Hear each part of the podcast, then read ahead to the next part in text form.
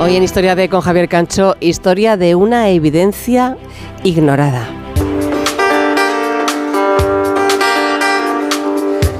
El clítoris no es un rasca y gana. Tampoco es un timbre con el que llamar a lo diabólico.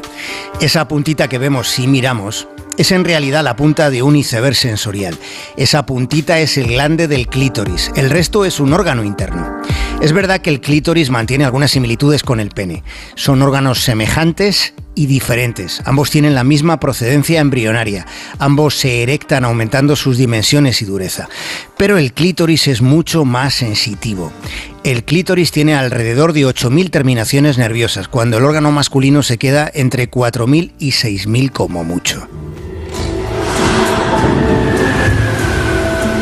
Rastreando en esa analogía, encontramos que la información sobre los genitales masculinos es abundante.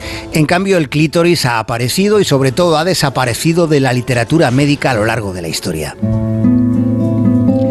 En el siglo I, el médico Rufo de Éfeso hizo mención al clítoris.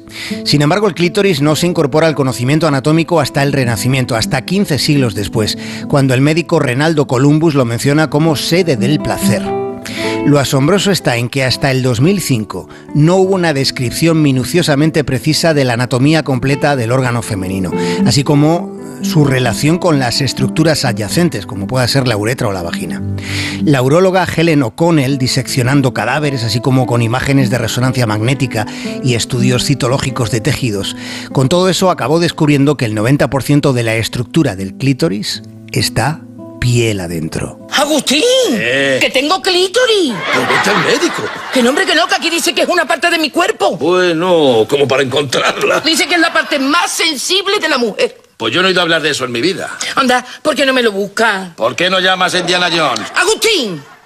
Joder, es que te compras una revista. es que- A ver, ¿cómo es eso? Aquí dice que es como un pene pequeñito. Pues entonces que te lo busque tu padre. Pensando en una comparación geográfica, sociológica y hasta antropológica, el clítoris para muchos médicos es como si fuese un pequeño pueblo de Soria.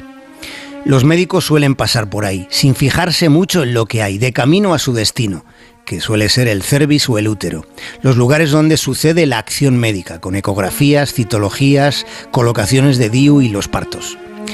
Llevando más al límite esa comparación, podemos decir que si la vulva en su totalidad es una ciudad ignorada de España, de la España vacía, el clítoris ha sido un bar de carretera semi-abandonado. Teniendo clítoris como tiene media humanidad. Ese órgano, a pesar de todo eso, ha sido ignorado por casi todos desde que el mundo es mundo. Resulta que estamos hablando del único órgano en el mundo cuya única función consiste exclusivamente en dar placer. Para entender la potencialidad del clítoris, podríamos imaginar todos los nervios de la punta del pene, todos, pero concentrados en una superficie del tamaño de la goma de borrar de un lápiz. A eso le podemos llamar potencialidad. En cambio, a todo lo que sucede antes del coito, resulta que lo llamamos el juego previo, como si fueran los preliminares del evento principal, a pesar de que ese es el tipo de actividad con más probabilidades de llevar a la mayoría de las mujeres a alcanzar el orgasmo. Y estamos hablando de un orgasmo de una potencialidad no conocida por ningún hombre en toda la larga historia de los homínidos.